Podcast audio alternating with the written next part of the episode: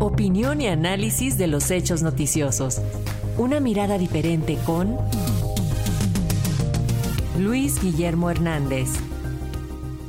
Así es, esta mañana Luis Guillermo Hernández, periodista y analista político, nos habla acerca de esta renuncia del ministro de la Suprema Corte, Arturo Saldívar, y el proceso en el Senado para nombrar a quien lo sustituya. ¿Cómo estás, Luis? Bienvenido, buen día. Muy buenos días, muy buenos días a la audiencia de nuestra radio Educación. Pues la renuncia del ministro Arturo Saldívar, quien fuera el presidente de la Suprema Corte de Justicia hasta diciembre de 2022, ha caído como un golpe a la mandíbula para la oposición, que observa pues prácticamente inerte cómo el proyecto 2024 de la transformación que, que encabeza ya Claudia Sheinbaum, pues va delineando sus objetivos, su consolidación y a sus protagonistas. Sus objetivos, porque la llegada de Saldívar al primer círculo de asesores y estrategas de la aspirante morenista supone con mucha claridad que se enfocará en una de las agendas más delicadas, pero prioritarias de la futura candidata presidencial, la transformación del Poder Judicial.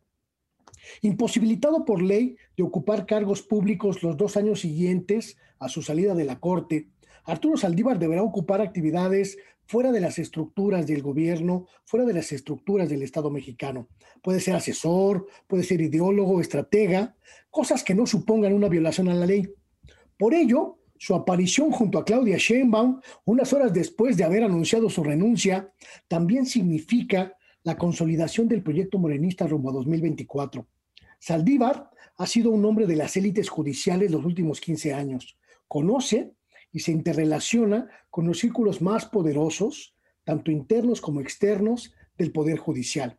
Conoce ese poder como pocos y tiene en su agenda una abultadísima cartera de aliados en juzgados federales, en locales, en los tribunales, incluso en las barras de abogados, incluidas aquellas que han litigado contra la cuarta transformación, lo que consolida su presencia como una pieza estratégica en lo jurídico y en lo legal, justo la pieza que más falta le hace al proyecto de transformación. La salida de la Corte de Saldívar también supone una toma de posición pública respecto de lo que ocurre dentro del Tribunal Máximo. Es una manifestación verdaderamente clara de que los golpes internos en la Corte han llegado a un nivel crítico y sin precedentes. Por ello, Saldívar parece estar llamado a ser uno de los protagonistas de la transformación que encabezará Claudia Sheinbaum. Es un hombre de derecho, de leyes, de tribunales, y de acuerdo con lo que hemos podido eh, consultar en el equipo de la aspirante morenista, podría tener la tarea de establecer las prioridades constitucionales para el primer tramo de gobierno de la ex jefa de la Ciudad de México, donde está en fila una serie de asuntos que quedaron pendientes en la era de López Obrador.